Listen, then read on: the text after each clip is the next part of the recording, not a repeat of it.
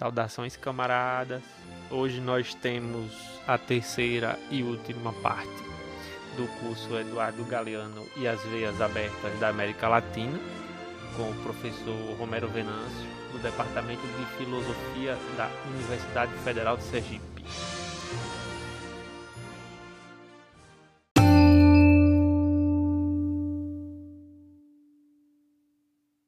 Todo mundo é. acompanhando aí o Centro de Estudos Karl Marx da região Agreste. Eu sou Genson, professor Romero aqui com a gente, Ótimo. dando seguimento, fazendo a conclusão agora desse mini curso sobre Eduardo Galeano e as Veias Abertas da América Latina, guia de leitura, né, Romero? Isso, isso. É, Para aqueles que acompanham o Centro de Estudo e são do Magistério, a gente também tem, nessa quarta-feira, mais uma etapa de formação que é do que a gente está chamando de ciclo de formação virtual da região Agreste, Perfeito. que será às quatro horas da tarde também. Acredito que também, Romero, o debate passa por isso, da gente encontrar um horário e acabar formando ali uma, uma audiência. Perfeito. Né? Isso é importante também. Então, ciclo de formação na quarta-feira, às 16 horas, para o magistério aqui da região agreste e quem mais for do magistério que estiver acompanhando. Muito bem. Certo. Muito bem. Com a palavra, Romero. Vai lá. Beleza. Muito bem. Boa tarde a todos e todas. É, olha, nós vamos agora. É, veja, o curso foi programado em três etapas, né? A primeira etapa era, era eu dei o nome de formar, forma de narrar, que é uma caracterização da escrita de Eduardo Galeano a partir da história, da literatura e da imaginação poética. Então, foi uma tarde dedicada à forma de escrita de Eduardo Galeano. A segunda parte, que foi segunda-feira passada, foi a América Latina e as dimensões da colonização. Basicamente, eu trabalhei a primeira parte do livro. O livro de Eduardo Galeano ele tem uma pequena introdução e duas grandes partes, e um pós-fácil. Né? Então, eu trabalhei a primeira parte, eu chamei de América Latina e a dimensão da colonização. Né? É a primeira parte de As Vias Abertas da América Latina. Então, eu discuti o processo de acumulação primitiva, o processo de colonização, a tentativa de escravização dos índios, é, a, a, situação e o destino das populações indígenas, é, a escravidão negra. Então, fui seguir, de fato, o livro e, e a ordem é, de Eduardo Galeano, as referências, etc. A terceira parte, agora e última, a gente termina o curso hoje, eu chamei de a estrutura contemporânea da expoliação na América Latina e coloquei um subtítulo que eu gosto muito, que é o subtítulo do próprio livro de Eduardo Galeano, intitulado Mais Náufragos do que Navegante. É a segunda parte de As Veias Abertas da América Latina. Não é toda a segunda parte, eu trabalho e termino agora, né? Essa segunda parte, para quem está com o texto impresso, que é o texto que eu utilizo, vai da página 189 à página 281, que é a última página antes do pós-fácil. É, veja, eu é, a primeira coisa que eu vou eu vou pegar essas páginas de uma maneira mais geral e depois entro nas particularidades desse dessa segunda parte, né?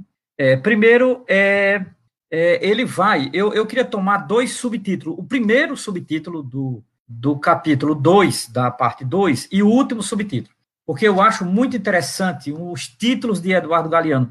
É, não é título, na verdade, intertítulos, né? Porque todos estão dentro do, do livro, são, é, são intertítulos, na verdade. Os intertítulos de é, Eduardo Galeano. Vamos lá, o primeiro intertítulo é A História da Morte Prematura, que é o nome do capítulo todo. A História da Morte Prematura. Vai da História da Morte Prematura à profecia de Simão Bolívar, ou Simão Bolivar, como queiram. É, é muito interessante essa, é, essa, esse, esse grande esquema de titulação, né? Que dá é, é, Eduardo Galeano aos seus, aos seus, a esse capítulo. Eu acho maravilhoso. Porque a história da morte prematura, na verdade, é, é, é a história que se inicia a partir do século XIX com o processo de colonização inglês, com, com a presença inglesa no continente, né? E tudo que se deu consequentemente a isso. E, por fim, a previsão de Simão Bolívar, que é a ideia de que esse continente é um continente, como ele mesmo disse, que vive de infortúnios, é um continente é, infortunado, é um continente que parece que é, é, sempre espoliado, massacrado. Essa é a ideia da, da profecia de Simão Bolívar. Né? Então, veja, eu, eu, começo com isso de maneira muito simbólica, para dizer que, de fato, Galeano, ele, ao montar nesses títulos né, abertos, assim, colocar o conteúdo dentro, ele, ele de certa forma, dá um parâmetro para a gente entender como ele compreende, né? É, América Latina, o processo econômico latino-americano, os processos políticos e, e o processo cultural, né? Eu acho muito interessante essa percepção, né? De perceber, acima de tudo, as contradições da América Latina. Eu diria que, quando a gente fecha a última página desse livro, a página 281, é, o sentimento que nós ficamos, pelo menos é esse que eu fico pela segunda vez, eu li esse livro duas vezes, não é? e em momentos diferentes da minha vida, mas a sensação que eu fico é a mesma, né? Que é, é Eduardo Galeano, ele, ele, ele tem uma concepção é, é, que eu diria que é a nervura desse continente, que é a contradição. Esse continente é marcado pela contradição. Por isso que o título As Vias Abertas, né, da América Latina, porque é um continente marcado pela contradição. Pela contradição em que sentido, diz Eduardo Galeano? Todo o tempo, né? Veja, é um continente massacrado? É, é um fato, né? Isso desde, desde que aqui chegaram portugueses e espanhóis e, e que, de certa forma, formataram isso que nós chamamos de América Latina, Caribe, é, América Central, América do Norte. É isso que nós compreendemos de maneira plural de Américas, né? É, as Américas que aqui é, encontraram Cristóvão Colombo, Vasco da Gama, etc. Todos esses nomes né, pomposos da história europeia. Né? Então, assim, Eduardo Galeno percebe que isso está marcado por uma contradição. Né? Essa conquista, como se deu todo o processo da colonização, é, a condição de massacre de populações indígenas, de população negra, de trabalhadores, de operários. Não é? Aqui nós, enquanto América, já nascemos sob o signo do capitalismo, porque nascemos sob a orientação da acumulação primitiva do capital. Ao chegarem aqui em 1492, nas Américas, Colombo e Companhia Limitada, eles aqui chegaram por uma orientação é, é, totalmente é, marcada, que o que era a Europa ali no século XV para o século XVI, que era exatamente a, a Europa que estava entrando na chamada acumulação primitiva do capital. Significa dizer, os primeiros passos do capitalismo. E como diz bem o velho Marx no Capital, volume 1, é, toda forma de colonização ela é extremamente violenta. Então, a acumulação primitiva do capital com relação às Américas foi extremamente violenta. A violência se deu material do ponto de vista armado e se deu a violência simbólica pela forma com que o catolicismo chegou aqui e, de certa forma, é, cristianizou populações indígenas. Veja, qual é a contradição disso? A contradição disso é que sempre houve reação.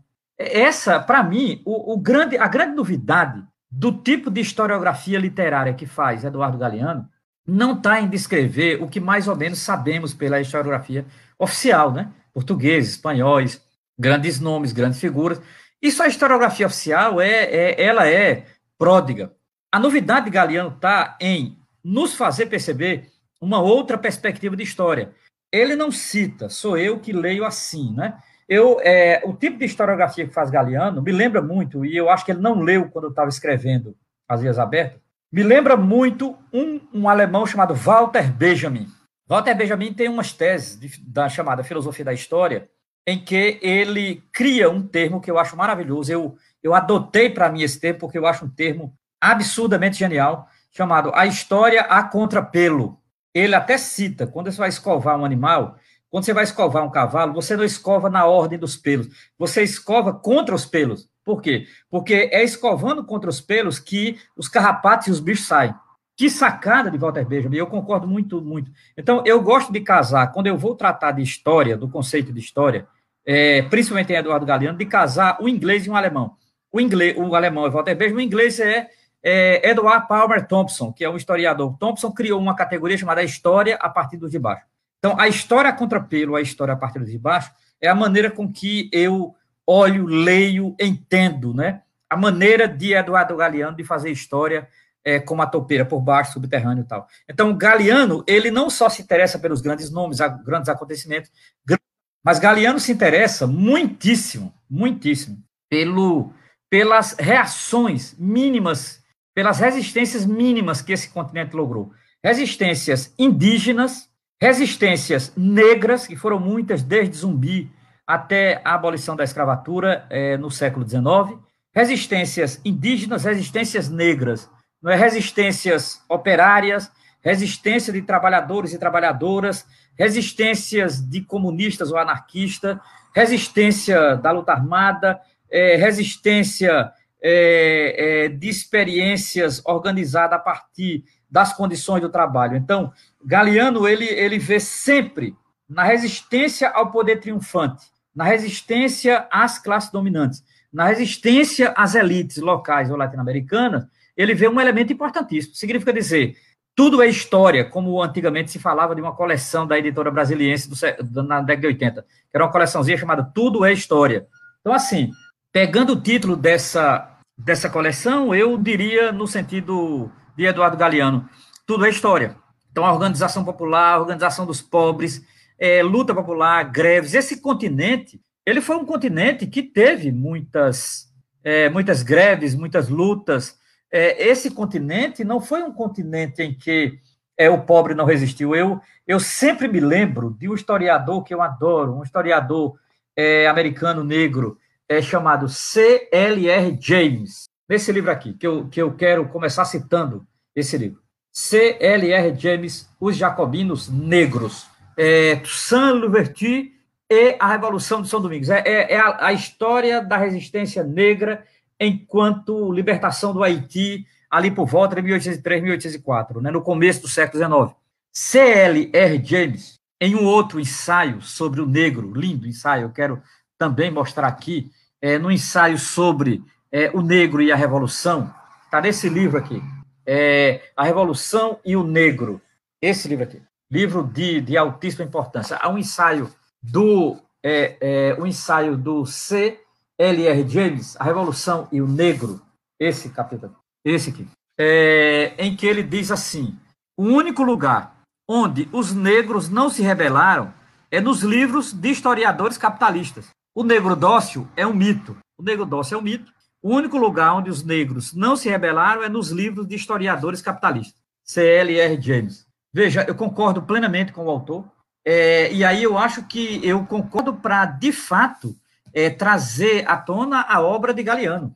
Essa obra aqui é uma obra que vai exatamente nessa linha não é, do, do C.L.R. James, que é o seguinte, é, a historiografia ela não pode ser vista unicamente como a historiografia dos de cima, das classes dominantes, das elites, dos boa vida, dos ricos, dos burgueses.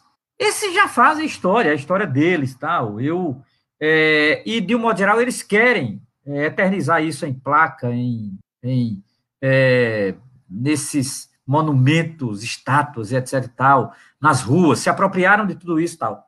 Mas que para todos aqui fica evidente, a história não foi feita só por estes, a história também foi feita pelos de baixo, e isso Eduardo Galeano chama atenção. Então, quando você lê a última parte desse livro aqui, na página 281, você fecha, você pensa, você diz, como eu aprendi história e história do meu continente, porque aqui passa a história do Brasil, da Bolívia, do Paraguai, do Uruguai, da Argentina, do Chile, é, do Caribe, da América Central, Honduras, Guatemala, é, é, Peru. Então, assim, veja, aqui, aqui você tem um desfilar de história em que ele comenta a resistência indígena no México, no Peru e na Bolívia, a resistência negra no Brasil e em Cuba, não é? a resistência operária na Argentina e no Chile, é, a luta de trabalhadores, de anarquistas, de marxistas nesse continente. Então, assim, esse é um continente também pródigo de lutas. Se é um continente que foi massacrado, oprimido, dominado por espanhóis, portugueses, franceses, ingleses e depois dos Estados Unidos, norte-americanos, esse continente também foi, em cada década, em cada centena de anos, ele também foi um continente de resistência. Pensar o Brasil é pensar cabanagem, sabinada, canudos, é, é, pensar o contestado, é pensar o quebra-quilos, é pensar revoltas populares no Brasil inteiro. Então, o livro de, de Eduardo Galeano ele é absolutamente pródigo nessa nesse tipo de historiografia e para mim é, é o melhor aprendizado que eu tenho desse livro. Então essa é a primeira observação é, é nessa nessa segunda parte do livro, né? Uma, uma segunda coisa aí é, é entrando já no livro é quando Galeano trata dos ingleses e da mudança do método de colonização. Aí, para mim, Galeano ele dá uma virada. Veja, o processo de colonização que se deu a partir dos espanhóis, portugueses e, em parte, franceses nesse continente, foi absolutamente violento.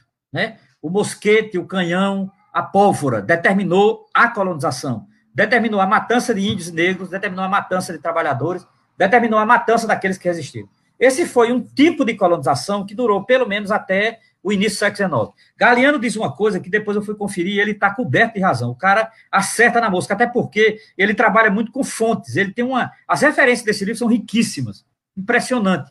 As referências europeias e latinas desse livro são importantíssimas. E, e numa das referências ele, ele percebe que os ingleses eles fizeram uma mudança. Isso aí está, é, no meu caso aqui, não sei na edição que vocês estão ou, ou a que Jameson usa, mas a que eu estou usando aqui começa na página 191 é, 190 e 191, principalmente, quando ele vai falar o seguinte, de, da mudança que os ingleses fizeram na diplomacia. Então, eles perceberam que era ineficaz expedições armadas para colonizar, e eles optaram é, pela, pela diplomacia dos mercadores e banqueiros. Aqui muda tudo. Eu acho extraordinário, porque essa diplomacia inglesa no continente, ela será seguida à risca pelos Estados Unidos com pequenas intervenções militares, pequenas, é, é, pontuais as intervenções militares dos Estados Unidos na América Latina. Por quê? Porque os Estados Unidos incitam os militares dos países locais a fazer esse trabalho sujo para eles. Agora, a preferência se dá pela dominação econômica. Por exemplo, não é à toa que qual era a grande ideologia dos ingleses? Do livre comércio. Livre comércio para eles. Né? Os produtos ingleses, todos com proteção, os produtos latinos todos sem proteção. Significa dizer, é, o mercado inglês entrou aqui e, como diz Galeano, em vários momentos do livro, destruiu as economias locais e, consequentemente, levou ao empobrecimento cada vez maior dos países latino-americanos. Significa dizer, e resumindo aqui, uma tese que está em três páginas, vou resumir aqui para não ler as páginas. Né? Qual é a tese? A tese é a mudança do processo de colonização, do método de colonização implantado pelos ingleses. Os ingleses eram dono dos mares no século XIX. Já no final do século XVIII e XIX, os ingleses eram dono dos mares.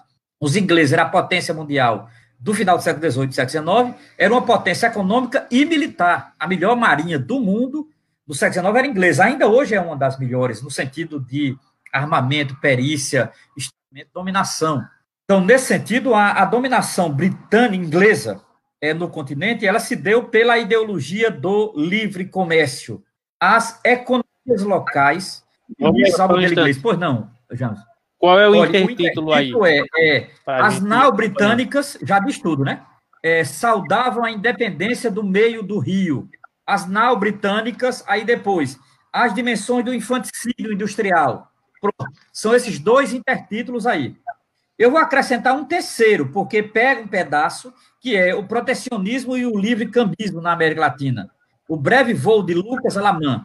Eu, eu, eu vou deixar Lucas Alamã para depois, mas protecionismo e livre cambismo, ou livre comércio, na América Latina, sério. Então, são os três primeiros intertítulos da parte 2. Tá certo? Entendeu aí?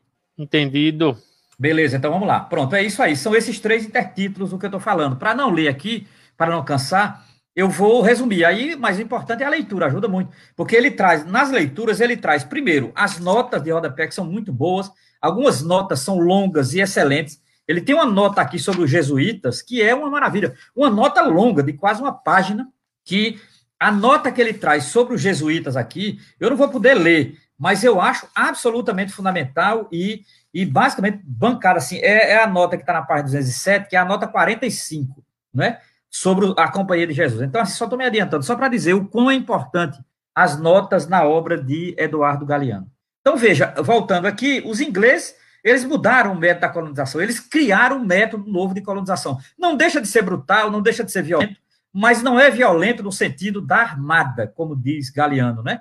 Não é mais é, é, as expedições armadas que Galeano diz foram ineficazes. De fato, eram ineficazes pelo que acontecia no mundo a partir do século XVIII, né?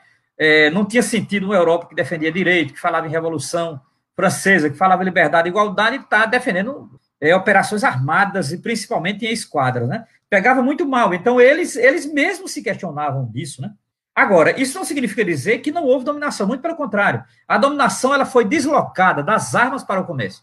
A dominação na América Latina no final do século XVIII e todo o século XIX, e eu diria até o século XX, ela, ela migrou, ela, ela não é que ela migrou, na verdade, ela, ela foi deslocada das esquadras armadas para o comércio. E a ideologia do comércio era a ideologia do livre câmbio ou do livre comércio. Né? É, para que todos saibam onde está a síntese disso, eu recomendo. Na página 195, 196, 197, você tem a, a síntese disso, né? É, ele vai dizer, por exemplo, na, é, ele vai dizer assim, sobre a ineficácia das expedições armadas, a vez histórica dos diplomatas, dos mercadores e dos banqueiros. Uma nova ordem liberal nas colônias espanholas oferecia à Grã-Bretanha a oportunidade de abarcar as nove décimas partes do comércio na América Espanhola. Veja, a Inglaterra tinha direito nas nove décimas partes da América Espanhola, por conta da dominação inglesa, tanto na Espanha como na, nas Américas tal. O, o Império Espanhol já estava completamente em crise, descendo a ladeira, e o mundo agora era inglês e o modelo inglês de manufatura, de comércio, de mercado, tudo aquilo que Marx vai dizer no Capital.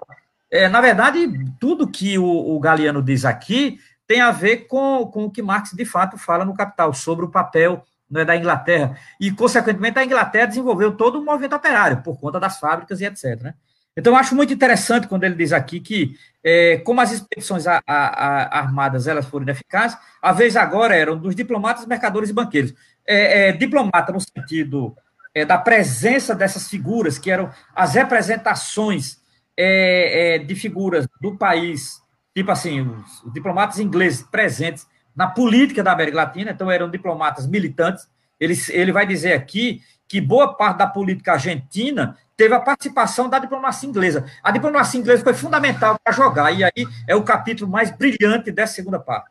Ele, ele mostra como a diplomacia inglesa foi fundamental para jogar Brasil, Uruguai e Argentina contra o Paraguai e destroçar o Paraguai, que não era esse Paraguai que tem hoje. Na verdade, a desgraça do Paraguai hoje se deve ao Brasil e a esse maldito desse Duque de Caxias, se deve à Argentina, se deve ao Uruguai, que deu o nome de Tríplice Aliança. Pra, tudo incentivado, é, dirigido, bancado pela Inglaterra. Pô, que capítulo maravilhoso. Eu vou chegar lá. Eu Ô, acho que tocou nesse momento aqui, dessa segunda parte, foi esse capítulo. Pois não, Jânio, pode falar. Por isso, esse intertítulo aí, bem curioso, né? As dimensões do infanticídio industrial. Claro. Ou seja, chegou aqui e a jovem indústria que estava nascendo foi executada, né? Foi executada aqui. Jovem indústria, e outra coisa, você percebe a ambiguidade também, porque aqui, como na Europa, foi usado crianças, crianças no trabalho é, da indústria, é, foi usado é, mulheres. Então, assim, aqui a barbárie foi grande. Por isso, esse, quando ele fala infanticídio, que na verdade isso é uma matança de criança, né? Então, aqui foi, foi fogo. Eu diria, o, o, processo de industrialização a ferro e fogo nesse continente, Brasil, Argentina, Chile, principalmente nos países maiores, foi uma tragédia. Tragédia, uma tragédia, digamos assim, foi uma, uma extração de mais-valia da maneira mais brutal que podemos imaginar. Os caras usaram de tudo para a extração da mais-valia nesse continente. Né? Se o Engels denunciou na situação da classe trabalhadora na Inglaterra, Sim. imagine nas colônias, né? Claro, quando você leu ali o, o livro de Engels sobre a Inglaterra, passa a ser coisa para adolescente, perto do que foi aqui na América Latina. Engels, deveria, se ele fosse vivo, deveria escrever um segundo livro, porque ele morreu antes. Né? Ele, ele deveria escrever um segundo livro, que era a parte 2 sobre as Américas. Né? A situação da classe operária nas Américas, parte 2, a missão. Porque aqui foi tragédia, aqui foi, foi é, de fato, foi jogo bruto, barbárie mesmo, e, e Eduardo Galeano cita vários momentos disso, né, que começou com os índios, depois com os negros, depois com os migrantes e depois com os operários mesmo, a partir do, do início do século XX. Que livro extraordinário esse. Eu, eu, eu lamento que, toda vez eu lamento, quando eu pego esse livro, quando eu olho, quando eu leio, quando eu releio, que brasileiros e brasileiras não tenham lido isso, que latino-americanos não tenham lido isso. Sério, deveria ser um livro obrigatório em todas as escolas da América Latina, Caribe e América Central. Um livro importantíssimo, importantíssimo. É, eu, eu me lembro quando, ironicamente, Chaves pegou esse livro, não sei se vocês sabem, né? Chaves pegou esse livro e deu de presente a, a, eu acho que ele deu de presente a Obama, né? A Obama, ele, ele odiava Bush, Obama ele tinha uma relação de diálogo, e a primeira vez que ele encontrou com Obama, ele levou esse livro em espanhol. Tu lembra dessa história, James? Eu achei muito bom, eu achei lindo isso. Eu emocionei quando eu vi Hugo Chaves olhando para a cara de Obama, falando espanhol, Obama entendendo que ele estava falando espanhol, e ele dizendo: Este livro aqui é um retrato da América Latina. Este livro aqui, na sua segunda parte, diz o que seu país fez com a gente, sei o quê. Você precisa ler esse livro aqui. Ele deu de presente a Obama é, as venas, né, as veias abertas da América Latina. Eu fiquei tão emocionado porque, pô, Chaves, Chaves faz uma falta imensa. Eu sinto a falta de Hugo Chaves. Eu, eu, pessoalmente, tinha críticas. Eu tive na Venezuela, tinha críticas ao Hugo Chaves, mas eu admirava demais. As minhas críticas eram menores perante a admiração que eu tinha por esse homem. Eu admiro demais o Hugo Chávez. Um, um homem muito inteligente, um estrategista. E ao ir na Venezuela, eu vi, eu fui, quando eu fui, ele estava vivo ainda. Eu fui em 2009, ele estava vivo ainda, né? E pelo que eu, pelo que eu ouço falar do pessoal de lá, uma liderança popular extremamente Maior. forte. Olha, depois de Fidel Castro, é a maior liderança das Américas. Não há, não há nada à altura dele. Para mim, é assim, as três grandes lideranças das Américas. Fidel Castro, é, é, Hugo Chávez e depois Lula. E, e, Lula só não foi maior porque ele e o partido dele não permitiu, mas Lula era para ser a maior liderança das Américas. Era para ser muito maior do que o que ele é, porque Lula tem capacidade para isso. Agora, Chaves, não, porque Chaves tinha impetuosidade, tinha liberdade, e tinha uma coragem que Lula, lamentavelmente, não tem. O Chaves era impetuoso, era impressionante. Eu digo porque eu vi na televisão ele dizer coisas que eu jamais imaginava Lula dizer na televisão brasileira. Eu vi, eu. Fiquei 15 dias na Venezuela. Então, assim, eu fiquei muito emocionado quando eu vi o Chaves pegar o livro, pegar o livro, às vezes aberto da América Latina, empurrar na mão de, de Obama e fazer um discurso. Isso é muita coragem, né? Muito bonito isso, muito simbólico esse ato, né? Deve ter aí alguma foto, Jonas, deve ter alguma foto aí na, na, no Google, com certeza, porque o fato aconteceu e eu vi pelo jornal. Né? Vou até dar uma procurada aqui é, no, é. no então, Google. veja, é, é, a presença inglesa aqui, ela muda o paradigma da colonização, mudou o paradigma da colonização, né? É, sai as esquadras, não que não tenham para amedrontar, ficaram, porque os ingleses também trabalham nos mares. Mas, assim, as esquadras não determinaram. O que determinou foi a diplomacia, mas não só a diplomacia, o comércio e principalmente os banqueiros. Não é à toa que a gente às vezes esquece. Vou contar uma história de um brasileiro. Um brasileiro que se aliou aos ingleses e, consequentemente, entrou nessa lógica. O Barão do Mauá. Pode ver o filme, vejam o filme com o Paulo Betti. Genial, Paulo Betti fazendo o papel do Barão do Mauá. Muito bom esse papel. É, o Barão do Mauá, ele é a cara da presença inglesa nas Américas e, em particular, no Brasil. Então, Mauá, banqueiro, Mauá, aliado aos ingleses, Mauá aprende inglês, Mauá vai para a Inglaterra. Mauá tem toda a impetuosidade do que eram os ingleses naquela época. Para você ter uma ideia, Mauá foi muito criticado no Brasil porque ele era um meio que aventureiro para aquele momento, né? O, o, famoso Barão do Mauá. Pronto, tá aí. Esse é o exemplo. Eu acho essa foto antológica. Eu me emociono com essa foto. Porque sabe aquela. A cara do Obama ali. De quando. De quando não, eu, eu nunca tive antipatia com o Obama. Eu, eu não sou assim, sei lá, um de Obama, mas eu, eu, eu não acho Obama um, um presidente ruim, perto de Bush ou, ou desse escroto, desse Trump. Esse Trump é uma escória nojenta. Esse homem aí, pelo menos, era formado em Harvard, sério, um advogado, um homem progressista. Eu considero Obama isso, só. Também não passo disso, né? não tem ilusão. Agora, esse, essa foto aí, francamente, não é Obama que me interessa, é Hugo Chávez. Hugo Chávez aí é toda a América Latina. Hugo Chávez aí é, é, é a encarnação do livro de Eduardo Galeano, As Vias Abertas da América Latina. E, e por, nesse momento aí, é, Hugo Chávez fala por todos nós. Ele denuncia as vias abertas da América Latina e dá de presente, simbolicamente, o livro a Barack Obama. Eu, eu adoro essa foto, adoro esse momento, e acho que esse momento é um momento bonito da América Latina, é um momento grandioso, é um momento honroso, é um momento nobre, não é? para a historiografia de toda a América Latina. Chaves, nesse sentido, nos salva. Chaves, nesse sentido, nos redime. Chaves, nesse sentido, nos representa. Hugo Chaves Frias nos representa, né? Maravilhoso, isso. Então, veja, é, os ingleses aqui chegaram e, nesse sentido, eles, é, de fato, determinaram o comércio e eles ganharam todo o comércio da América Latina. Um comércio potente, um capitalismo, na sua segunda fase, em vento e popa, a máquina a vapor, é, turbinado pela máquina a vapor, chega aqui quebra todos os comércios locais. Ironicamente, só não quebra do Paraguai. O Paraguai é um caso à parte que eu vou falar depois. Só não quebra do Paraguai no primeiro momento, né? Eles vão quebrar o Paraguai no final do século, mas só não quebra do Paraguai. O resto foi tudo dominado pelos ingleses. Eu dei o exemplo do Barão do Mauá aqui, mas o exemplo da, dos Rosas na Argentina também. Você tem vários exemplos na América Latina de que o caminho de fato foi esse. Né? Eu acho importante isso. Então, veja, esse, é, esse é, momento aqui, ele mostra claramente uma presença inglesa, né? É, é uma presença do imperialismo inglês via bancos e comércio é, aqui no Brasil. Agora, eu acho que Galeano ele, ele tem uma capacidade de trabalhar com o contraditório, que é, como eu já disse no começo, é o melhor desse livro. Ele, ele já começa a falar aqui que no século XIX, pelo tipo de dominação econômica inglesa, começou a surgir na América Latina o que ele chama de um pensamento nacional, que vai dar num pensamento nacionalista, tipo Perón, é, Vargas no Brasil, na sua segunda fase, etc. Que é aquele pensamento calcado na nação. Ele diz que isso nasce no século XIX é, em reação às políticas inglesas, que era assim, era aquele pensamento que queria proteger o produto interno do país. Caralho, que sacada! Eu não tinha me dado conta que, por exemplo, quando é que as concepções de nação e nacionalismo chegam na América Latina? para Eduardo Galeano, e ele prova aqui com referência, é o século XIX. Principalmente a segunda metade do século XIX. A ideia de pensamento nacional, pensamento nacionalista. Por exemplo, veja que coisa interessante. Antônio Cândido vai dizer que é na segunda metade do século XIX que nós vamos ter o índio como categoria central na literatura. Que é exatamente quando começa a surgir a ideia de nação, a ideia de pensamento nacional, com os Árcades Mineiro, que começa a surgir a literatura brasileira, propriamente não a literatura que copia a Europa. Antônio Canto diz isso, Antônio Canto está antenado com Eduardo Galeano. Não é? As primeiras ideias de nação, nacionalismo vão chegar na América Latina no século XIX. É, Galeano ele começa a dizer isso, para quem estiver nos acompanhando aqui, é, a partir do nome de Lucas Alamã, que para ele é um período nacionalista, né? É, os Rosa na Argentina, ele, ele começa a falar isso, principalmente aí ele começa a falar aqui, a partir da página 198, né? As lanças montoneiras e o ódio que sobreviveu a Juan Manuel de Rosas. Por exemplo, Juan Manuel de Rosas seria o nosso primeiro mártir do nacionalismo latino-americano, que é um político argentino que morreu isolado, que defendeu e protegeu a Argentina a ideia de criar uma, uma forma de proteção ao produto interno argentino e uma forma de, de definir a nação a partir de sua produção econômica, vem desse Juan Manuel Rosa.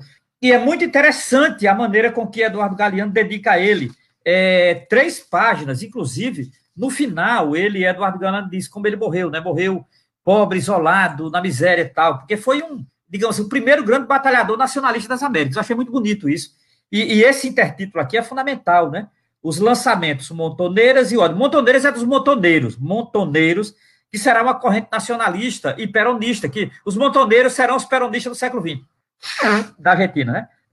Que é um movimento muito forte. Ainda hoje os peronistas são fortes. Por exemplo, eles estão no poder hoje na Argentina de novo. O atual presidente argentino é, é, vem dos montoneiros e a vice, que é a Cristina Kirchner. Kirchner os, Kirchner, os Kirchner vêm dos peronistas, são, peronistas, são neoperonistas e tal. Claro que com contradição, dominando os sindicatos, aquela coisa do populismo. É difícil você diferenciar nacionalismo e populismo na América Latina, por exemplo. O Galeano, ele não é ingênuo, ele não é ingênuo e ele não é um nacionalista tosco. Não, não. Agora, ele reconhece que o nacionalismo, no papel periférico, tem, tem fundamental importância. O papel de políticos nacionalistas num continente periférico como a América Latina tem papel importante. Significa dizer, em determinados momentos, o nacionalismo é progressista, ponto. E nada isso contradiz com o marxismo, fique bem claro. Né? Na luta anti-imperialista, são progressistas, diga aí, né? Pois não, diga aí, Jones, não entendi. Estou dizendo, é, na luta anti-imperialista, nesse sentido, o nacionalista ele acaba sendo progressista. Perfeito, essa tese pela, pela libertação do império. Concordo plenamente e acho que é pena que um setor das esquerdas, não toda a esquerda, um setor das esquerdas, principalmente os trotskistas, não compreendem isso, porque os trotskistas, de um modo geral, eles aliam nacionalismo a fascismo, nacionalismo é, a, a provincianismo. Consequentemente, nacionalismo contra cosmopolitismo. Consequentemente, o nacionalismo seria antimarxista. Eu acho um erro, acho, um acho precipitado, porque tanto na Argentina como no Brasil, os peronistas na Argentina tiveram momentos progressistas, como no Brasil, getulistas. A segunda, para você ter uma ideia, CLT é Getúlio, salário mínimo é Getúlio, voto das mulheres é Getúlio, a Petrobras é Getúlio, veja, porra, não dá para não levar a sério, né, minha gente? Eu não sou getulista, não, mas, sinceramente, não dá para desconsiderar Getúlio Vargas, é, João Goulart e Leonel Brizola. Para mim, é, é, a, é, o que eu chamo de jangada do Sul, né? A jangada do Sul do nacionalismo brasileiro. São três políticos importantes que tinham um projeto de nação. Eu respeito muito, eu não sou brizolista, não sou janguista, muito menos getulista, mas Reconheço a importância de momentos das políticas sociais de Getúlio Vargas. Reconheço a importância de, João Goulart quando foi ministro do Trabalho de Getúlio quando foi presidente desse país e derrubado por um golpe, derrubado por uma ditadura, que o que veio depois foi trágico, muito pior do que João Goulart. E reconheço a importância das lutas de Leonel Brizola, principalmente a sua obsessão por educação. Não dá para desconsiderar no Brasil é, os nacionalistas e a sua concepção de nação. Isso eu não desconsidero, tá certo? Agora, entendo que tem limites também.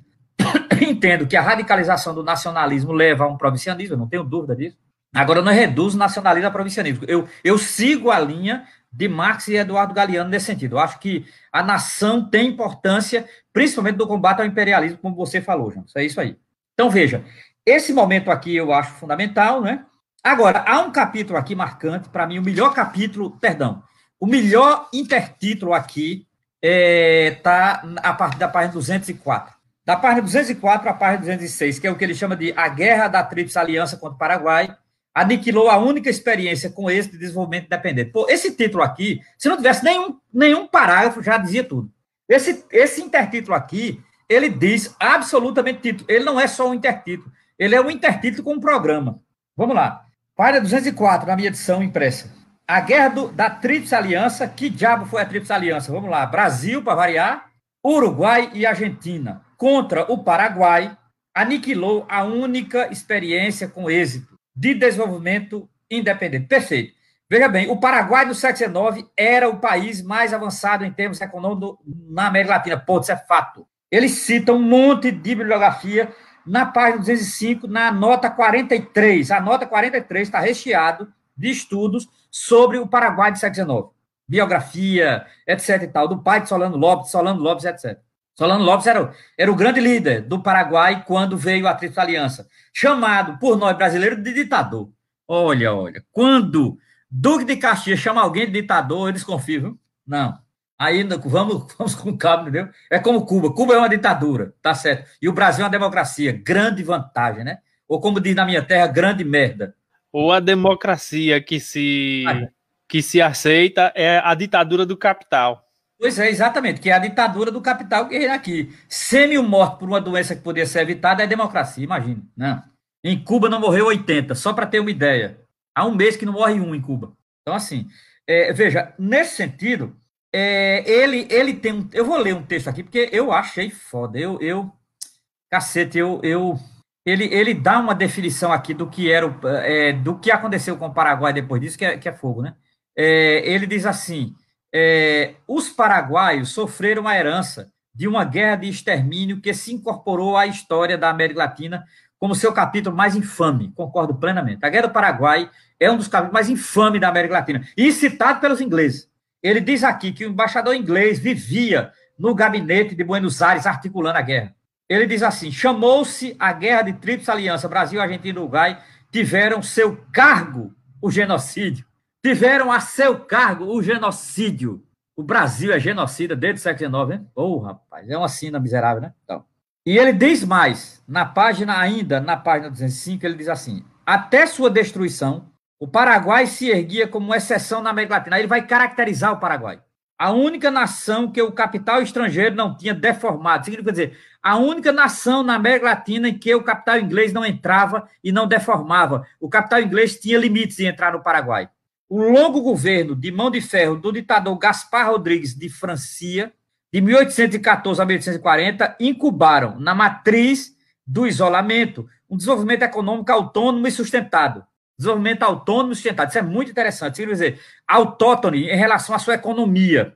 O Estado onipotente, paternalista, ocupava o lugar de uma burguesia nacional que não existia, na tarefa de organizar a nação e orientar seus recursos e seu destino. Isso significa dizer, a sociedade é, é, paraguaia era organizada a partir do Estado.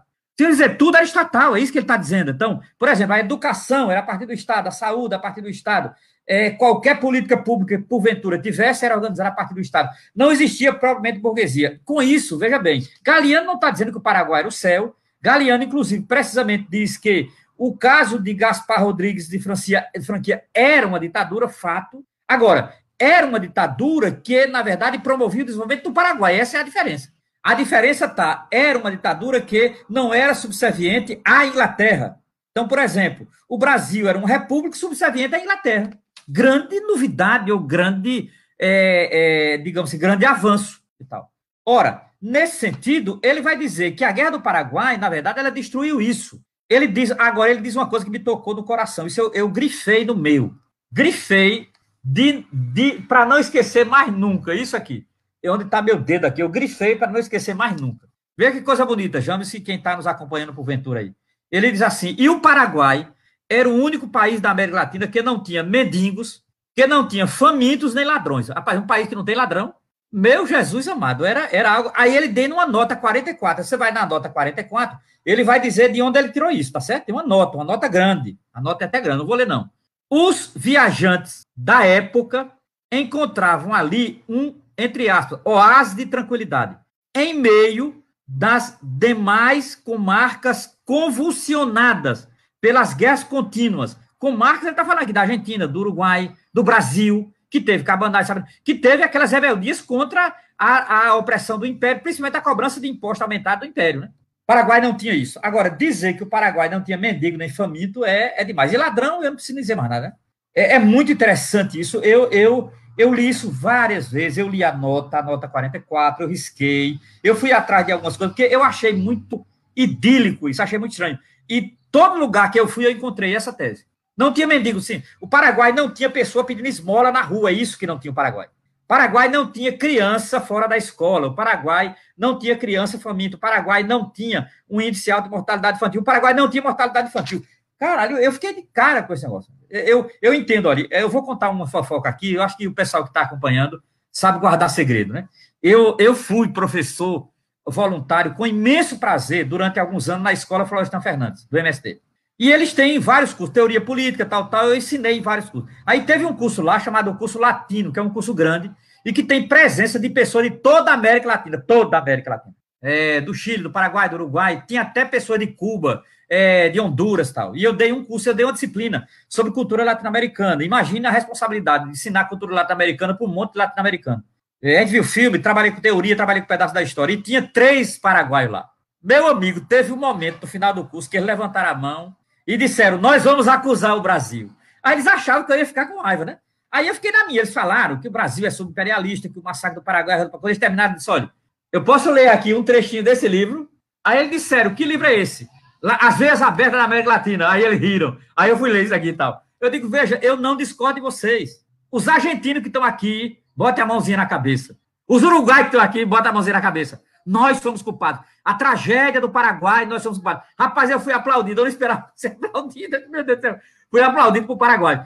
Porque eles, de fato, eles disseram, até que enfim encontramos um brasileiro. Mas, na verdade, não só sou eu, não. Muitos intelectuais brasileiros reconhecem, Virginia Fontes reconhece isso. A maioria dos brasileiros reconhece. Só os nacionalistas e essa gente fascista de direita que acha que a Tríplice Aliança foi fundamental. Não, eu não acho. Eu acho uma tragédia. O Brasil foi genocida. Não tenho nenhuma admiração por por Duque de Caxias e Companhia Limitada. Além do que, ainda trair os negros. Mandaram os negros para a Guerra do Paraguai, prometendo libertá-los e não libertaram eles. Machado de Assis resiste a isso, um monte de gente resiste a isso, tá certo? Então, assim, eu não tenho ilusão com relação a isso, concordo integralmente. Para mim, é o capítulo mais bonito da segunda parte.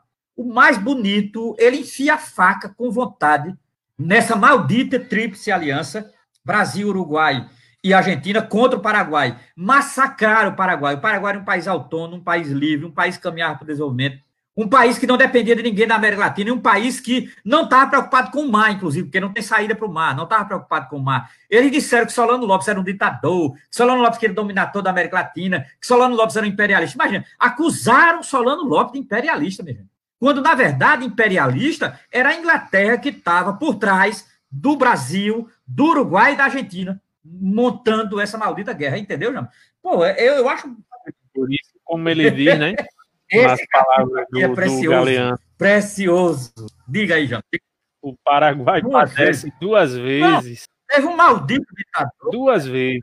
Pelo imperialismo. É, e o subimperialismo, que teve apoio de um outro ditador do século XX chamado Stroessner. Alfredo Stroessner, um ditador pedófilo, sanguinário, canalha, que deve estar queimando no inferno esse nojento. Imagina, o Paraguai teve uma das Américas com esse nojento. Aí é, o próprio Galeano diz: onde é que Stroz aprendeu as estratégias militares? Sabe onde? No Brasil. Aprendeu aqui. Aprendeu aqui. Ele diz aqui, ele cita aqui. Você, você, você leu, João? Está aqui, ele diz aqui. Eu não estou inventando nada. Galeano que diz, eu concordo com o Galeano. Stroz era um aliado de Médici, de Geisel, de Figueiredo e tal. Ditadura violentíssima. Destruiu o Paraguai pela segunda vez. A, a, abrigou o subimperialismo lá, inclusive. E quem quiser saber melhor disso, veja o filme de Costa Gavras, que eu adoro, Estado de Sítio. Recomendo. Que trata dessa porra, dessa ditadura no Paraguai. Chama-se Estado de Sítio, de Costas Gavras. Grande cineasta grego-francês. Franco, grego, Veja, é, então, nesse sentido, para mim é central aqui o debate sobre a Guerra do Paraguai. E acho também legal quando ele destaca que o Paraguai resistiu. O Paraguai resistiu até o fim, sabendo que era minoria, sabendo que não tinha o armamento que esses três países tinham. Além do que, não só o armamento que eles tinham, apoiado pelos ingleses.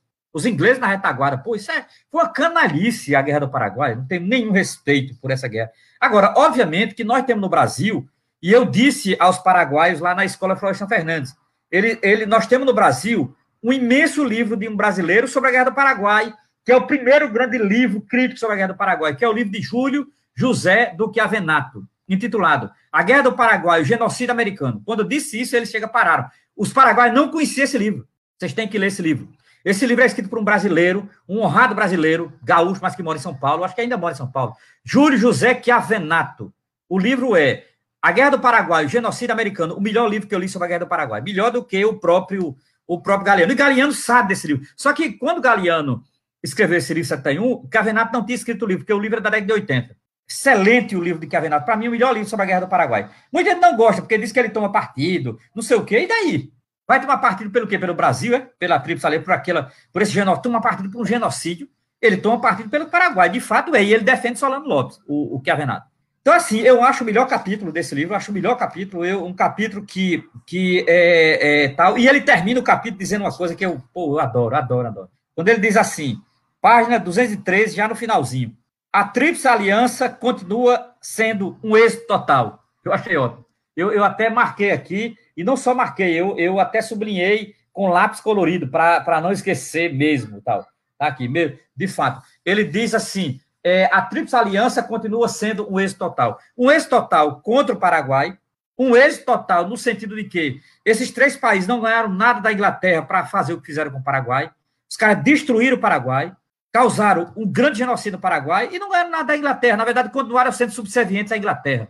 Pô, que, que sacada de, de, de Eduardo Galeano. Significa dizer, só por essa parte aqui, sobre a Guerra do Paraguai, esse capítulo inteiro vale tudo. Melhor, melhor do capítulo é essa parte sobre a Guerra do Paraguai.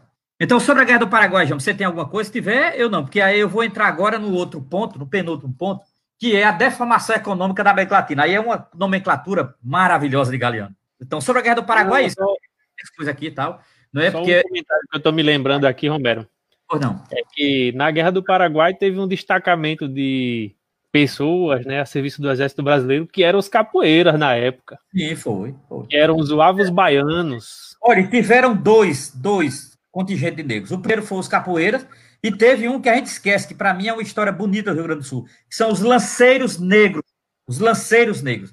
Eles participaram da guerra, inclusive é o seguinte: o, o, o, o líder gaúcho, que era Bento Gonçalves, que era republicano, prometeu a alforria dos escravos. Quando eles voltaram, não alforriou, é uma pena. Enganou os negros. Como fez, como fez o Império. Pedro II enganou os negros. Vocês vão para a Guerra do Paraguai, lutar pelo Brasil, lutar pela América Latina, e quando voltar terão a alforria. Não tiveram. A maioria. Poucos tiveram, a maioria não teve, foi um grande engodo. A Guerra do Paraguai também foi um engodo com os negros, traiu os negros. Né? E a maioria dos soldados eram negros. E a maioria dos que morreram lá eram negros. Isso é, que é, isso é a desgraça da história dos negros no Brasil, entendeu? A relação com o Paraguai. Tem livro sobre isso e fontes fidedignas sobre isso. Então, assim, eu acho muito importante essa, esse cap, não é um capítulo, esse subitem é, na segunda parte das Vias Abertas da América Latina. A Guerra do Paraguai, acho um perfeito. Para mim, foi, de novo, um banho de, de história não é? e perceber o significado de potências imperiais e subimperiais, porque o Brasil é subimperial, na verdade, né? Destroçaram. O Paraguai até hoje é pobre por conta dessa maldita guerra do Paraguai. País pobre. Um dos mais pobres países da América Latina, juntamente com a Bolívia, é o Paraguai. É uma coisa cruel, cruel, cruel. Ele descreve aqui como é a pobreza paraguaia depois da guerra. É de cortar o coração. Pô. Eu chego, me emocionei. É cruel demais. Muito foda, muito foda. Ainda um trechinho antes, ele descreve é. o resultado, né? Então, claro. os paraguaios tinham que apresentar seus documentos para a polícia brasileira, as é. igrejas eram brasileiras, é. ou seja, o Brasil tomou o país inteiro, tomou, tomou. cometeu o genocídio claro, claro. e submeteu todo mundo, né? Foi. Então, quando eu, eu tive a reação dos paraguaios lá na, em São Paulo, na, na escola Floresta Fernandes, eu dei razão a eles. Eles achavam que eu ia rebater. Não, dei razão a eles.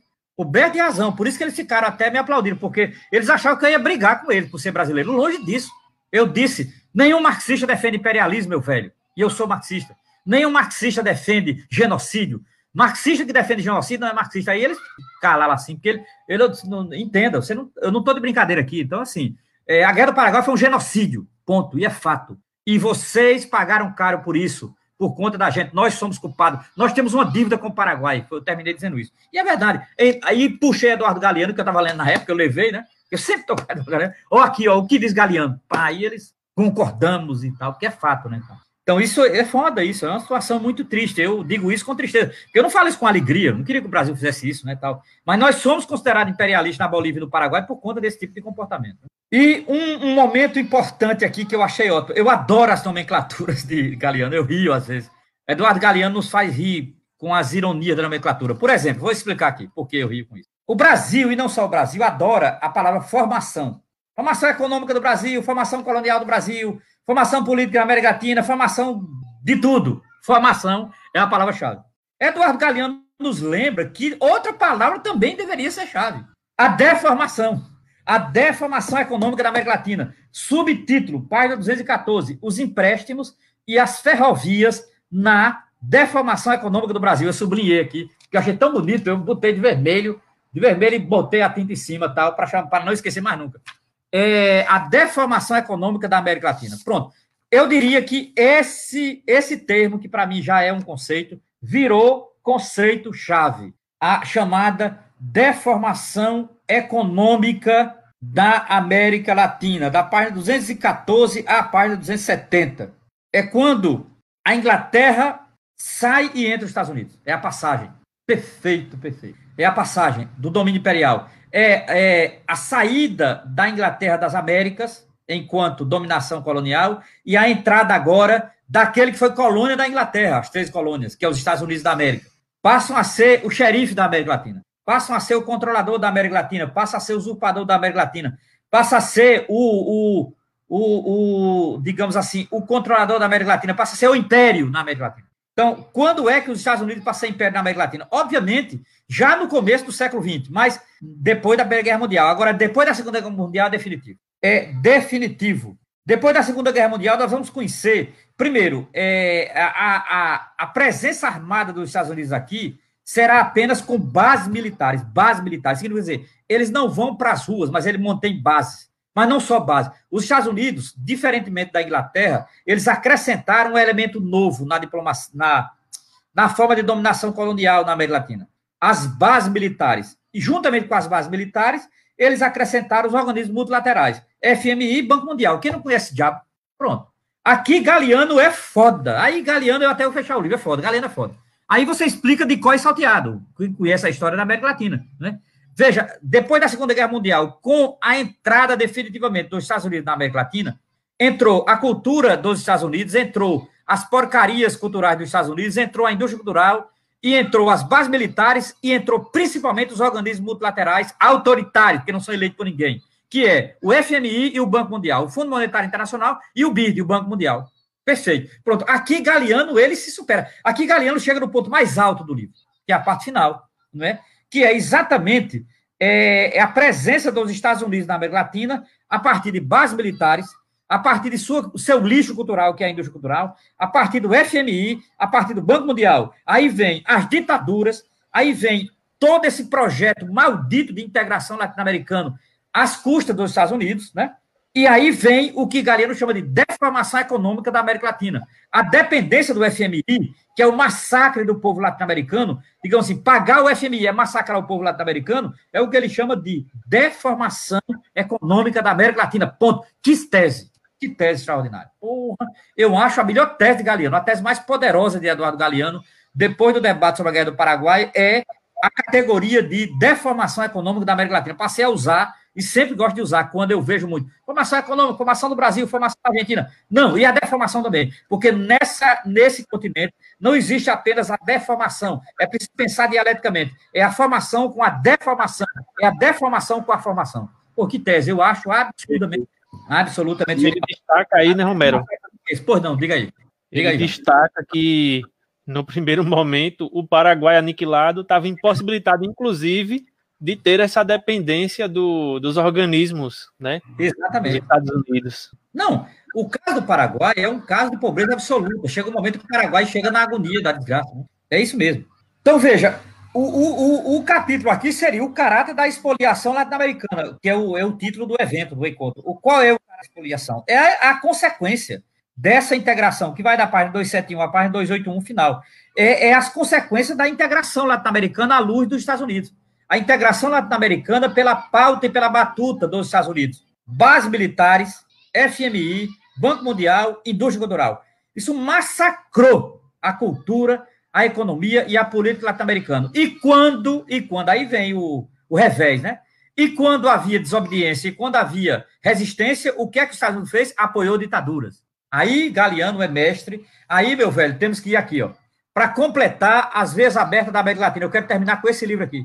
Para completar as veias abertas da América Latina, leiamos Dias e Noites de Amor e de Guerra, que é sobre as ditaduras, sobre as histórias, sobre as perseguições da ditadura. Quando é, o povo latino-americano cansou do imperialismo americano, quando o povo latino-americano resolveu resistir quando o povo latino-americano resolveu resistir a seus governos, que eram governos entreguistas, os Estados Unidos apoiaram os golpes militares na América Latina. Toda a América Latina, com exceção da Venezuela, teve um golpe militar, militar, com militares à frente. Brasil, Argentina, Chile, Paraguai, Uruguai, Bolívia, Peru, todos tiveram ditaduras a partir da década de 60. A década de 60, 70 e 80 são a década na América Latina das ditaduras. E dentre as ditaduras, a mais longa é malditamente a do Brasil, a do Chile e a do Paraguai. São as mais longas ditaduras aqui no continente. Né? A ditadura brasileira começou em 64, foi até 85. E voltou agora. A gente nunca pode ver livre desses malditos né? ditadores. Tá aí, voltou agora, como diz Caetano Veloso na sua música Podres Poderes. Podíamos até terminar com essa música podres poderes, que é, são os podres poderes, são as ditaduras militares que nós temos na América Latina. Então ele termina exatamente com isso, com o cordão de ditadura, o domínio do FMI, o domínio do BID. Agora, é, Galeano não podia terminar apenas com isso, então ele também trata de colocar as resistências operárias, as lutas populares, as lutas contra as ditaduras, a luta dos comunistas. Então, assim, ele destaca, não é? Eu acho importante, porque a, a Argentina não é só ditadura, também é resistência às ditaduras. A, a América Latina não é só ditadura, é resistência às ditaduras. A América Latina não é só militares, é também civil em luta. A América Latina também é momentos limitados de democracia, consequentemente de resistência, de resistência popular. É a pátria da educação popular, é a pátria da teologia da libertação, é a pátria de Paulo Freire, de Darcy Ribeiro, de Angel Rama, é a pátria de Hugo Chaves, é a pátria de Fidel Castro, é a pátria é, de Luiz Inácio da Silva, é a pátria dos lutadores da América Latina. Então, assim, Galeano sabe desse outro lado, e eu acho fundamental para que as veias abertas da América Latina não sejam apenas as veias abertas da América Latina, mas também sejam as veias fechadas da América Latina pelas lutas do povo latino-americano. Esse livro é fundamental, livro absolutamente fundamental. Tenho imensa admiração por ele. Todo brasileiro, toda brasileira, todo latino-americano, toda latino-americana deveria ler esse livro, porque esse livro é de um absurdo aprendizado, de um imenso aprendizado, ainda hoje extremamente atual, extremamente atual. Um livro, sinceramente, eu, eu sou muito fã desse livro. Eu fico muito feliz sempre que eu volto a ele, sempre que encontro pessoas jovens interessadas né, em, em voltar a ele. E eu queria mostrar aqui, para terminar o curso, é o marcador de página que eu uso para, para marcar meu livro de Eduardo Galeano. Eu adoro esse marcador. Vocês dá para ver aí, James? Não? Dá para ver aí? Essa, não sei se, veja, eu adoro. Eu acho, vejo o livro derramando. Acho essa pintura, algo... acho essa pintura fundamental para entender a América Latina. Era de um movimento antigo chamado Artistas da Caminhada, no movimento dos anos 80, que eram pintores, poetas, tal, que refletiam a América Latina. Essa é pintura de um, de um, de um pintor religioso chamado Domingos Sávio. Por incrível que pareça, quem pintou isso aqui foi um padre. Um padre, um franciscano, chamado Domingos Sávio, de saudosa memória, morreu. Foi meu colega de teologia, ele me deu de presente. Isso aqui, essa pintura maravilhosa, que é a Bíblia sendo empurrada na cabeça de um índio, né? E de cor negra. Então, assim, maravilhosa tal. Eu, eu marco o meu livro de Eduardo Galeano com essa pintura. Eu marco esse livro há mais de 20 anos que eu marco o livro com esse, com esse, com esse cartão aqui, que é uma lembrança, uma memória tal.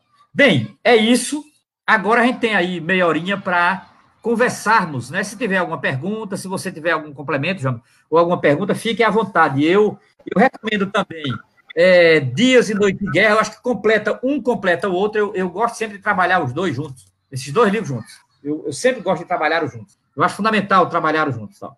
Fundamental esses dois livros tal.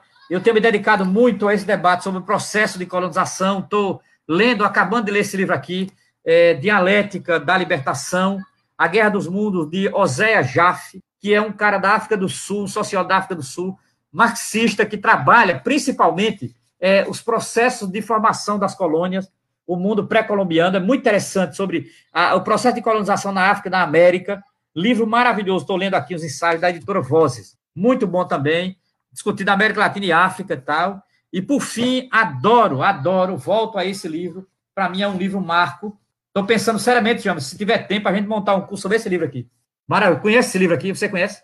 Os Jacobinos Negros, do Sander Liberty é, e a Revolução de São Domingos. É sobre a Revolução do Haiti, da editora Boitempo, para variar. Tal. É, Bacana, é o que você comentou antes. Ele é de 38, 1938. Esse, esse cara aqui é um historiador negro. É pena que não tem a foto dele aqui, se tivesse eu mostraria. Ele é um historiador negro que morreu em 80. É, o nome dele é C.L.R. James. É um historiador dos Estados Unidos, trotskista, marxista, né? E que fez trabalho aqui, que é um dos trabalhos pioneiros, é de 38, sobre os jacobinos negros, sobre a Revolução Haitiana de 1804, liderado por Toussaint de Louverture, que era um negro que lia Napoleão, um negro que lia a Revolução Francesa, um negro que, em nome da Revolução Francesa, fez a Revolução Haiti. Ora, vocês, não, vocês franceses não falaram em igualdade, liberdade fraternidade, nós queremos liberdade, igualdade e fraternidade aqui no Haiti. Pronto. E aí detonou uma revolução e é o grande nome da libertação do Haiti, Toussaint de Louverture. Então, assim, eu trabalho, adoro esse livro, acho um livro clássico. Pronto, ele aí. Ele é esse aí. O grande, honroso, adoro esse homem. É, é C.L.R. James, um, um dos maiores historiadores marxistas. O marxismo deve muito a esse homem.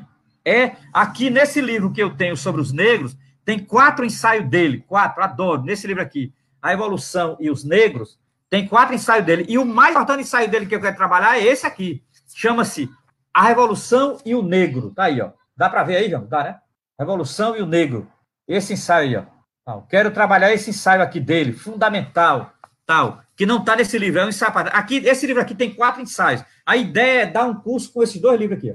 trabalhar esses dois livros aqui, tal. Um curso sobre, sobre a historiografia de C.L.E. James, tal, e sobre a revolução do Haiti. Fundamental a gente compreender, não é a luta do Haiti.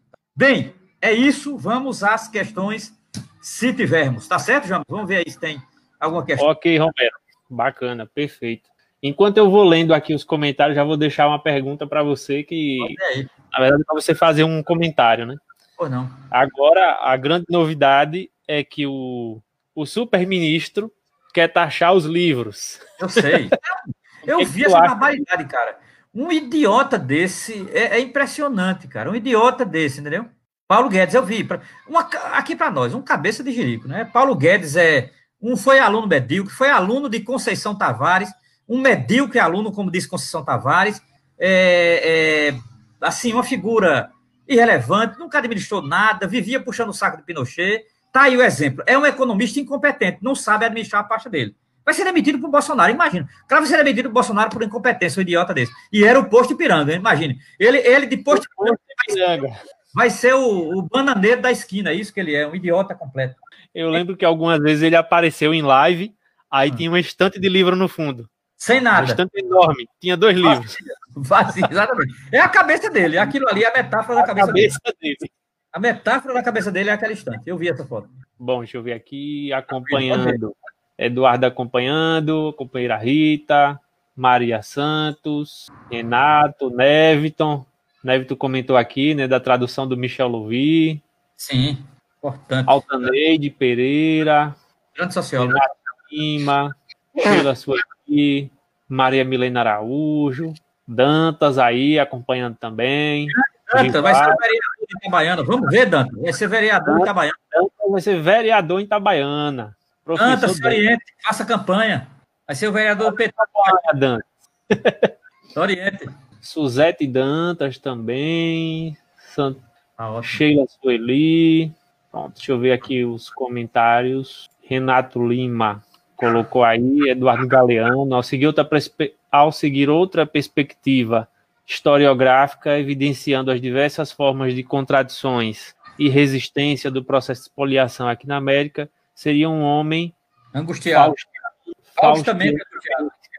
É, angustiado, se contenta com os estreitos limites naturais da sucessão habitual dos dias e noites. Eu, eu acho que a metáfora de Renato é perfeita, bonita. Ele lembra a gente, Fausto de Goethe, que é o grande personagem de Goethe, E, de fato, Fausto era um personagem angustiado pelas contradições da Alemanha. Ele via uma Alemanha atrasada e, ao mesmo tempo, a Alemanha precisava se modernizar. É, Fausto é o símbolo da modernização no grande poema de Goethe, que é o Fausto. Então, assim, Renato Lima tem razão. Boa metáfora. A relação Galeano-Fausto de Goethe. Perfeito. Valeu mesmo. Sheila Sueli coloca aí. É um filme, uma história de amor e fúria. Maravilhoso. Adoro. Isso. Muito bom. A Passa... Maria Milena estava comentando aí. A gente foi fazendo no decorrer, né? Que era é, é, falar ela, o nome dos títulos. Eu, eu não sabia, viu, Maria Milena? E também James. James é quem me lembra, eu esqueci. Porque, como eu estou usando uma edição impressa, tem pessoas que estão tá usando uma edição em PDF, e aí as páginas são diferentes, era pelos intertítulos. Eu cito os intertítulos.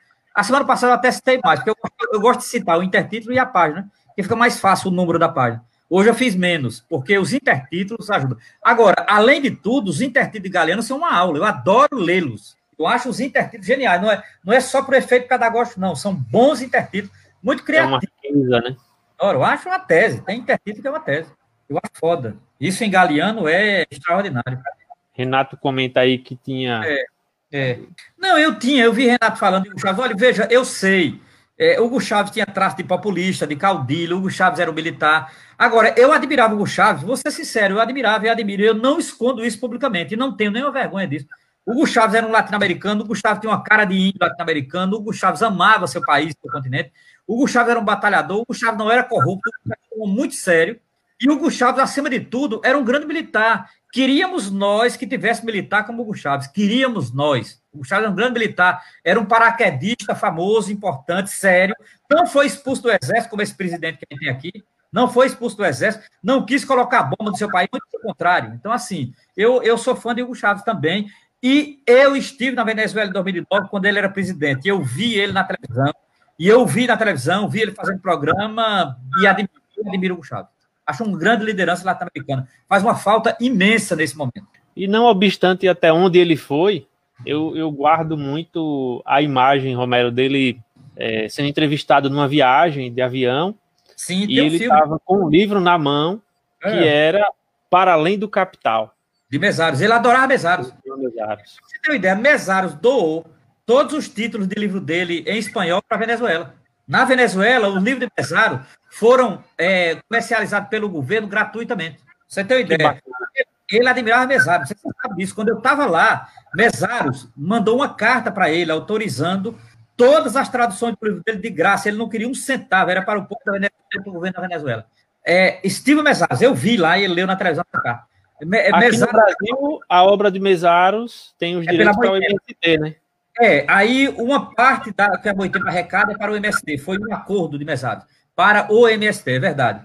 Tal. Veja, eu vi o Chaves uma vez só na minha vida, pessoalmente, de longe, no Gigantinho, em Porto Alegre, em 2006, quando eu estive lá no Fórum Social Mundial, vi ele fazendo um discurso. Um discurso grandioso, arrancou 50 mil aplausos durante uma hora. Grande, grande Chaves, admirável, admiro demais e, e então, assim, fale que falar dele, eu admiro. Agora, sei que tinha contradições, tinha, tinha limites, tinha. Mas Chaves era um grande, um grande. E merece nossa, nosso louvor. Eu acho que um latino-americano de série de esquerda deve saber quem foi o Ricardo e a sua importância e o seu lugar na história do continente. Suzete também comenta aí sobre o Chaves. Chaves vive, uma grande liderança, corajoso, independente, alfabetizou a Venezuela inteira. É, a elite, a elite venezuelana a classe dominante venezuelana, canalha e fascista, condenou pobres e velhos à catarata e à cegueira. Hugo Chávez contratou a Operação Milagro dos cubanos e, e erradicou a catarata na Venezuela e fez é, operação de graça no monte de velho nas periferias. Então, Hugo Chávez não foi essa elite safada venezuelana que adora ir para Miami, nojenta, usar o dinheiro do povo para Miami. São nojentos. A elite venezuelana é tão nojenta quanto a brasileira, ou pior, são fascistas, escrotos. Não tem nenhuma admiração por eles. Por isso que admiro o Chaves. Eduardo com, é, comentou aí o Irineu Evangelista de Souza, né, o Visconde de Mauá. É esse mesmo, é esse aí. É. Vejam o filme, eu recomendo a Eduardo e quem não viu o filme. Irineu Evangelista de Souza é o Barão de Mauá, eu recomendo que vejam o filme. Vejam o filme. É, é, com, com o Paulo Beck. Bonito filme, eu gosto desse filme. Você entendeu o que é a presença inglesa na América Latina. Por esse filme você entende. O Renato Lima comenta aí que é perfeito. Hugo é. Chaves na foto representando toda a América Latina. Toda a América Latina. Para mim, eu, eu, me emocionei quando eu vi essa foto e quando eu vi a imagem. Porque, na verdade, eu a imagem da Rede Globo, a imagem em movimento. Depois eu vi a foto, né? Pô, legal fazer. Nenhum. Quem foi o presidente que fez isso? Nenhum fez isso, entendeu? De, de colocar Obama no seu lugar e pegar a mão de Obama e dizer aponte para esse livro aqui. Esse ele está pegando a mão de Obama. É aqui. Cena, esse é o cena antológica. Antológica, não tem ninguém. O Gustavo merece todo nosso apoio. Morri de rir, morri de rir. Quando ele foi fazer o primeiro discurso dele na ONU, morri de rir. Chegou lá na ONU, subiu, disse: Eu quero enxofre para passar aqui, porque o demônio falou aqui. Bush tinha falado antes dele. O demônio andou por aqui. Isso aqui tem cheiro de enxofre. Ele disse isso na ONU, mas acabei de rir. Hugo Chaves era muito, muito legal, cara. As ironias de Chaves são maravilhosas. O diabo teve aqui, tem cheiro de enxofre aqui e tal. Ele se venceu. Orador exímio, né, também. Na ONU, na ONU ele disse isso, na ONU. Pô, o é? Zé coloca aí a tríade perfeitas, é, Getúlio, é. Jango e Brizola. Brizola, é, o que eu chamo de jangada do Sul, a jangada nacionalista do Sul, é isso mesmo. Eduardo comenta aí que segundo Epifânio Dória, 2.762 sergipanos participaram da Guerra do Paraguai. Que desgraça, Eduardo, que desgraça. Eu, quantos morreram? Eu não sei se a gente sabe quantos morreram, né? Mas mais de 2 mil sergipanos foi para a Guerra do Paraguai. Já pensou que desgraça um negócio desse? Trucidar, massacrar com o povo pobre paraguai. Meu Deus do céu. Dois eu, eu, sergipanos. Eu não sabia disso, eu, não. Obrigado, Eduardo. Eu não sabia disso. É importante isso aí. Eu, particularmente, chego na Guerra do Paraguai por conta do conteúdo da capoeira na escola. Sim. É quando eu sim, a capoeira é foi usada como arte é. marcial em um determinado momento, em guerra. Foi. Aí todo mundo fica, é, é, isso mesmo. Teve, é. teve um grupo Não, só de também. capoeira. Capoeiristas, foi uma brigada só de capoeirista e dos lanceiros negros gaúchos. Foram os negros, né? Agora, é, eu sei que está no livro de, de, de, é, de Júlio José do Cavenato, A Guerra do Paraguai e Genocídio Americano. Para mim, é um dos melhores livros sobre a Guerra do Paraguai que temos em português. Isso mesmo. Que tragédia, né? Rita comentando aí, né? E ainda nas nossas escolas comentam o é patrono do Exército Brasileiro, ah, o sanguinário eu, do é, Eu acho sanguinário, um covarde. Ó, eles envenenaram água, água no Paraguai. Eles mataram mulher grávida com baioneta. Eles mataram criança. É isso que é herói? Isso é herói? Não. Isso não é heroísmo para mim. Isso é covardia. Isso é covardia. Isso é violência gratuita. Tô fora. Não vejo como herói. Se tiver alguém acompanhando que não entende o que é a baioneta, é uma é. faca na ponta do fuzil. Na ponta do fuzil. Né? Eles empurravam na barriga da mulher grávida. Cara. O exército brasileiro fez isso. O exército do Caxias fez isso. Isso é heroísmo? Não, não. Não é heroísmo. É covardia. Estou fora. Renato Lima comenta aí o papel que tiveram as mulheres paraguaias em meio ao genocídio naquele país. Fundamental. Segundo o que a Renata é um capítulo para mulheres, foram fundamentais. Mulheres absolutamente corajosas, heroínas foram as mulheres paraguaias. De fato, o Renato tem razão. Isso está no livro de de Júlio José do Chiavenato. Sempre volta a esse livro, porque é um livro maravilhoso, é um livro inteiro sobre a Guerra do Paraguai. E o caso de Galeano é apenas três, quatro, três, quatro páginas, né? Ele dedica em cinco páginas, ele diz tudo. Agora, o livro de Chiavenato é detalhado, né? Então, eu sempre recomendo né, que se leia o livro de Chiavenato. E o grande Christian Góes está aí, saudade. Christian Góes fez um programa maravilhoso com um estudioso de Galeano, jornalista. Galeano, jornalista. Um tipo de programa que deve ter sempre. Porque Eduardo Galeano, de fato, era um periodista, que é o que a gente chama do Brasil de jornalista. Né? Parabéns, Cristiano também. A preocupação com a América Latina é importante. Eu acho que nós, brasileiros, deveríamos nos preocupar mais com a América Latina. Nós, sergipanos, deveríamos nos preocupar mais com a América Latina. É uma coisa que me marca muito, a filosofia latino-americana, a literatura latino-americana, a cultura latino-americana. Parabéns, Cristian. Firme. O Neviton, comenta aí a pátria de José Martí. José Martí.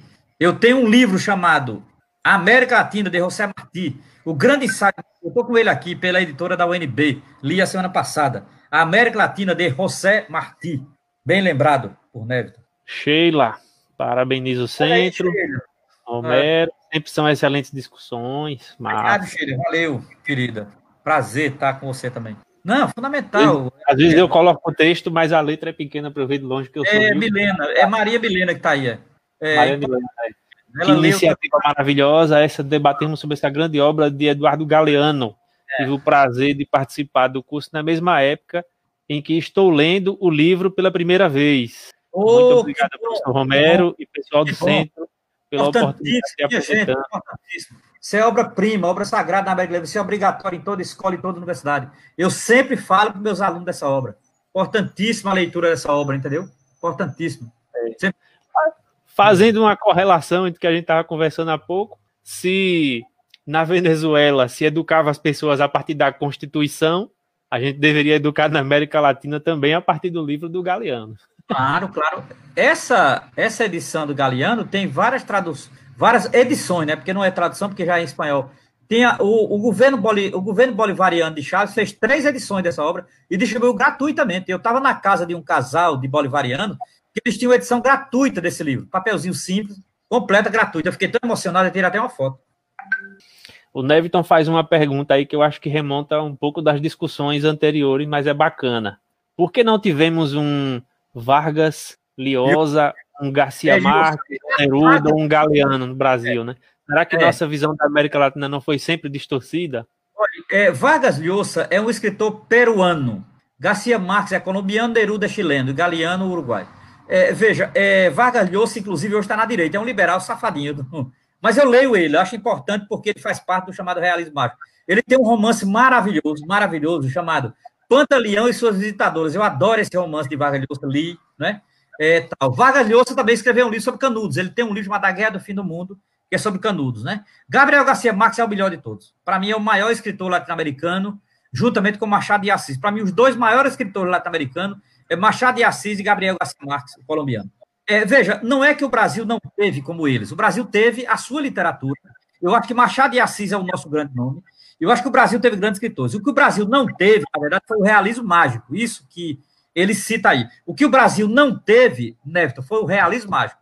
Um escritor só, mais ou menos, se aproximou, que é um escritor chamado Murilo Rubião, que escreveu um livro chamado Pirotécnico Zacarias, se aproxima da metáfora do realismo mágico. De fato, não tivemos. Agora, eu estou aqui, coincidentemente, eu estou com um livro aqui, que é o livro mais importante do realismo mágico, que não é nenhum desses três.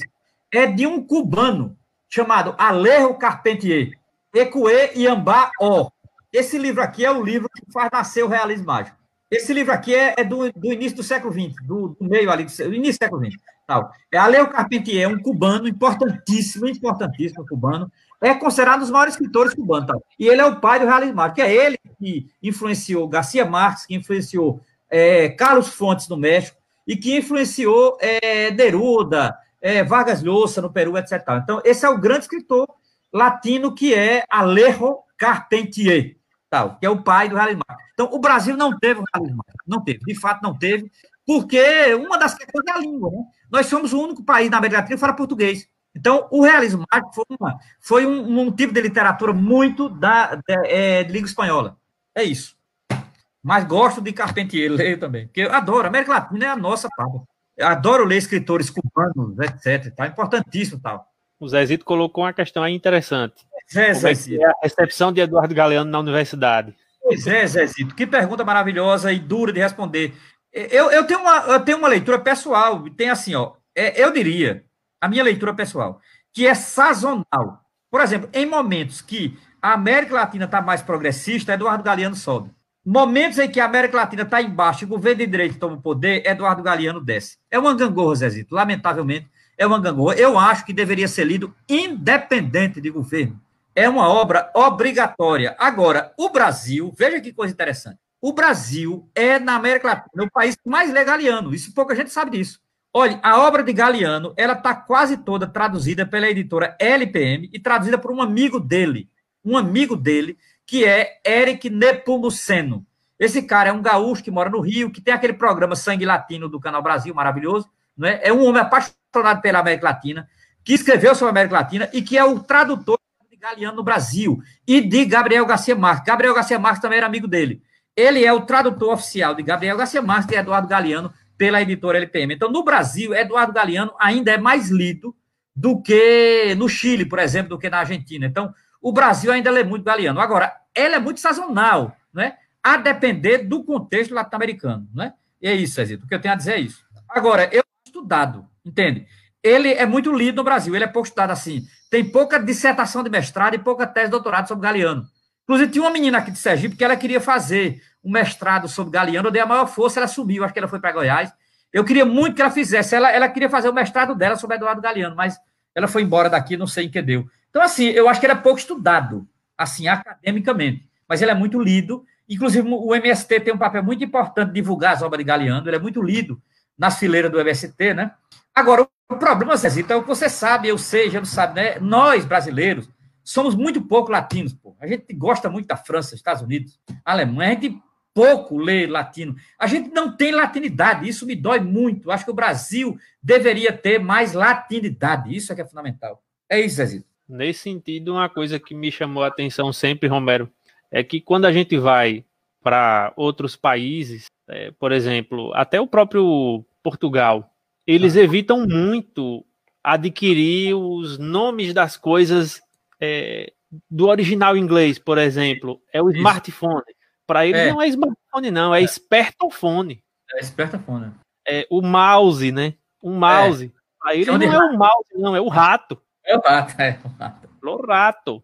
É lo rato. Olha, eu. Então, é coisas. É, é, uma coisa muito cultural, eu concordo contigo. Nós, veja bem, desde os ingleses, é, aqui, a presença inglesa, inclusive na língua e no nosso dicionário, é muito forte. É muito forte. É, é, nós achamos que é distinção falar certas palavras em inglês. Eu acho isso ridículo. Né? Então, assim, isso, isso diz muito da nossa mentalidade colonizada. Né? Muito da nossa mentalidade colonizada. Nós somos um país muito marcado por uma mentalidade colonizada. Isso eu sei, sei lá, desde adolescente que eu vejo isso, em termos de música, em termos de literatura. A gente conhece muito pouco a América Latina. Já começa aí a nossa mentalidade colonizada. Hein? Verdade. Bom, só tem mais esse comentário aqui de Santos Maria. Obrigado, camaradas. Muita força, querido Romero. Beleza. E não vejo mais nenhum comentário, questão, é, pergunta, reflexão. É, James, eu vou, eu vou organizar aqui uma, uma parada mais sistemática para ler, porque eu li esse livro uma vez, quero ler de novo, adoro esse livro, para marcar um curso sobre ele. Tem algumas pessoas pedindo, tem uma galera interessada, eu acho que ele é pouco lido no Brasil. Eu achei óbvio que a Boitempo traduziu, porque esse livro não tinha tradução brasileira, não é? Os Jacobinos Negros, do San Libertil e a Revolução de São Domingos. São Domingos aqui era uma parte do Haiti, né? O Haiti foi São Domingos. Então, assim, é, eu discuti a Revolução do Haiti, eu tenho alguns livros sobre a Revolução do Haiti. Estou lendo um livro muito legal sobre o Haiti, é, que, é, que é Hegel citou o Haiti, que é esse livro aqui, Hegel e o Haiti, de Susan Buckmore, da editora N-1 aqui, essa editora, é, com a apresentação de Vladimir Safato, muito bonita a apresentação de Safato. É, é muito bom esse livro aqui. Eu quero juntar os escritos de, de C.L.R. Eh, James, do James, é, os escritos dele, para além do, do livro sobre o Jacobino, um pouco discutir a Revolução do Haiti, é, a historiografia que trabalhou o Haiti, e principalmente esse historiador negro dos Estados Unidos, que eu acho importante, que é o C.L.R. James. Então. É isso, a gente pode pensar depois. Valeu demais, muito bom. Bacana, vamos sim. Pensando, viu? Tá certo, James? Aí vai mantendo contato aí. E fica as dicas aí para quem não leu ainda Galeano, lê esse... Chegou um comentário aqui a mais. Tal do curso, tal, tal. É. Ana Lucília Trindade dizendo não seria o é, nosso. Seria, seria em outra chave. Em outra chave seria, porque é, Gabriel Garcia Marques é muito original e muito singular no, na Colômbia e na América Latina. O, o, nosso Ariano não, não é tanto do realismo mágico, mas eu acho que dá para fazer uma comparação. Alguns personagens de Garcia Marques pode ser comparado com os personagens de Ariano. É um bom trabalho. Inclusive, daria um bom trabalho de mestrado. Por que alguém não pensa em estudar isso? Ariano Suassuna e Gabriel Garcia Marques, né? Daria um bom trabalho e tal. Verdade. Viu? Valeu demais. Que bom. João Carlos de Freitas aqui dizendo que está é. gostando. É. Pena que você acessou agora, gostaria de ser notificado. É. Então, João, o negócio é a dinâmica da rede social, né? No Facebook, curtir a página. É. E depois e fica gravado. Né? Quando a gente programa a live, você já fica inscrito, recebe a notificação e tal. E depois e, vai para a página do Centro Karl Marx, é isso? Isso, depois vai ficar lá na página do Centro Karl Marx. Assim que terminar aqui, eu já vou tentar subir também no podcast. Maravilhoso. E a gente vai tentando alcançar o máximo possível de canais de comunicação, né? Isso, tranquilo, viu? Valeu demais, meu amigo. Valeu. Valeu, Romero. Ótimo aí. Só mais um último comentário aí. O Rafael Freitas, é. Galeano foi um dos primeiros é. marxistas que eu li. Que bom, Rafael. Obrigado ideia, Romero, trabalhar esse autor. Valeu demais. Massa. Bom trabalho. Valeu demais. Boa tarde a todos e todas.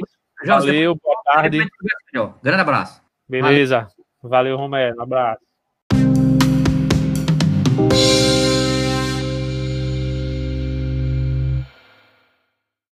Antes de terminar este episódio do podcast, nos encontre também nas redes sociais Facebook, Instagram, Centro Karl Marx, região Agreste.